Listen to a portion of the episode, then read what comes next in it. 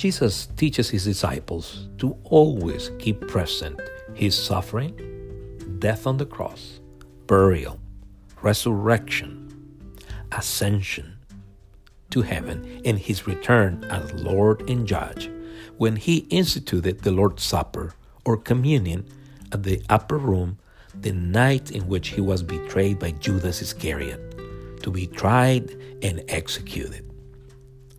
The writings of the New Testament show that the early disciples understood that Jesus did not want them to ever forget or omit the price or cost that he had paid to grant them salvation or eternal life. For example, in 1 Corinthians 6 19 and 20, the Apostle Paul admonishes the Corinthians to glorify God in their bodies by reminding them that the Holy Spirit dwelt in them and that Jesus had purchased them for a price. I'm going to repeat this that Jesus had purchased them for a price. And what a price! Or do you not know that your body is the temple of the Holy Spirit who is in you, whom you have from God, and that you are not your own? For you were bought at a price. Therefore, glorify God in your body and in your spirit, which are God's. So in 1 Corinthians 11 23 to 26, the Apostle Paul affirms that Jesus had instructed him on how to take part of the Lord's Supper or communion as he corrects them for the way they had done it. This is the New King James Version of this passage. I'm going to say it again 1 Corinthians 11 23 through 26. For I received from the Lord that which I also delivered to you that the Lord Jesus, on the same night in which he was betrayed, took bread, and when he had given thanks, he broke it and said, Take, eat. This is my body which is broken for you. Do this in remembrance of me. Do this in remembrance of me. In the same manner, he also took the cup after supper, saying, This cup is the new covenant in my blood. This do as often as you drink it, in remembrance of me in remembrance of me. For as often as you eat this bread and drink this cup, you proclaim the Lord's death until he comes. For as often as you eat this bread and drink this cup, you proclaim the Lord's death till he comes. Now, this is the New Living Translation of the same passage, 1 Corinthians 11 23 through 26. For I pass on to you that which I received from the Lord Himself. On the night when He was betrayed, the Lord Jesus took some bread and gave thanks to God for it. Then He broke it in pieces and said, This is my body, which is given for you. Do this in remembrance of me. Do this in remembrance of me. In the same way, he took the cup of wine after supper, saying, This cup is the new covenant between God and his people, an agreement confirmed with my blood. Do this in remembrance of me. As often as you drink this cup, you are announcing the Lord's death until he comes again. You are announcing the Lord's death until he comes again.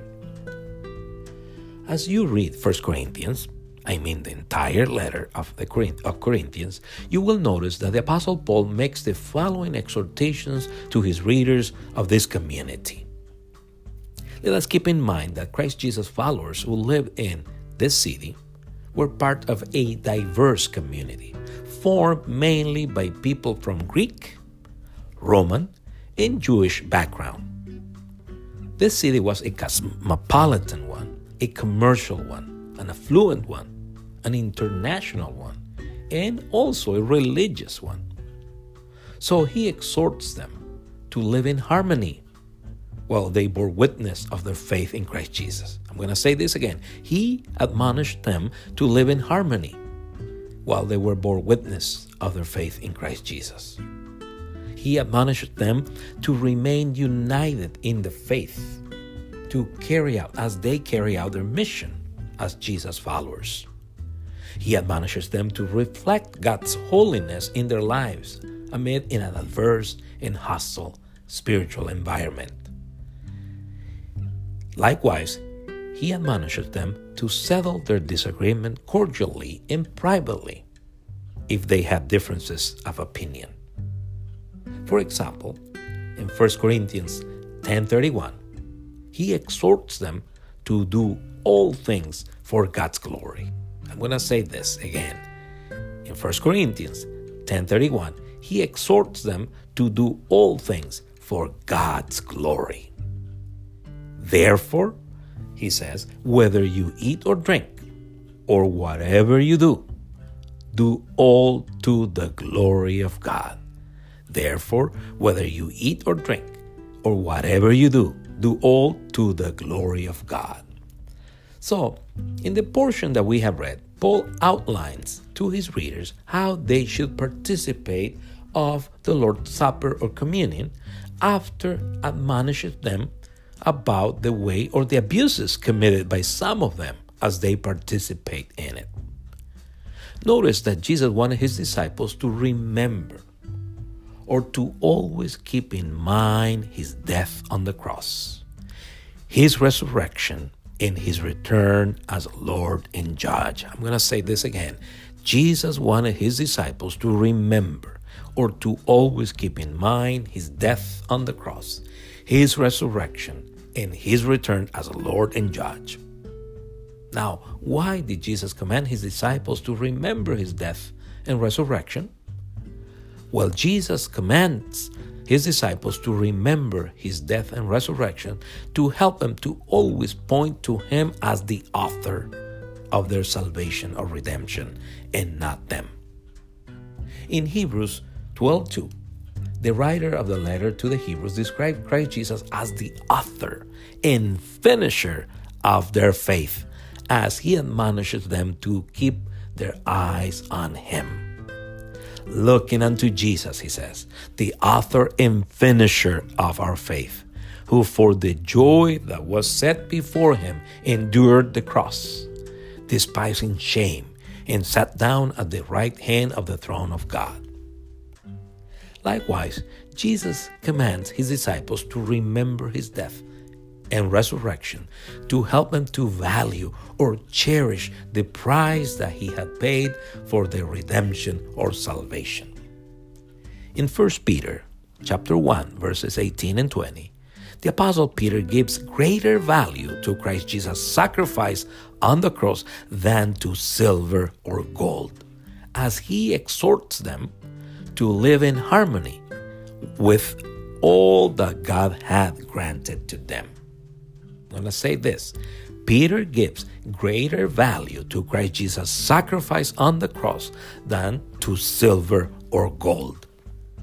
He says, knowing that you were not redeemed with corruptible things like silver or gold from your aimless conduct received by tradition from your fathers, but with the precious blood of Christ as of a lamb without blemish and without spot. He says, but with the precious blood of Christ as of a lamb without blemish and without spot. Therefore, it is important that you ask God in prayer to help you understand or to grasp the extent or scope of all that Jesus uh, has done to grant you salvation or eternal life. If you do it, your heart will fill with gratitude, and your commitment to Him and to His kingdom will deepen. Amen. God bless you.